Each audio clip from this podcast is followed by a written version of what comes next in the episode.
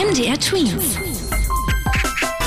Dein 90 Sekunden Corona-Update. Die Corona-Situation ist sehr ernst. Das hat der Chef vom Robert-Koch-Institut Lothar Wieler heute in einer Pressekonferenz gesagt. Insgesamt wurden deutschlandweit in den letzten 24 Stunden über 11.000 Menschen positiv auf das Coronavirus getestet.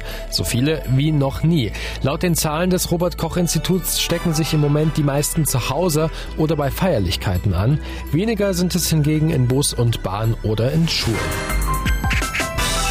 In Sachsen muss man ab Montag überall eine Maske tragen, wo man die anderthalb Meter Abstand nicht halten kann. Auch draußen.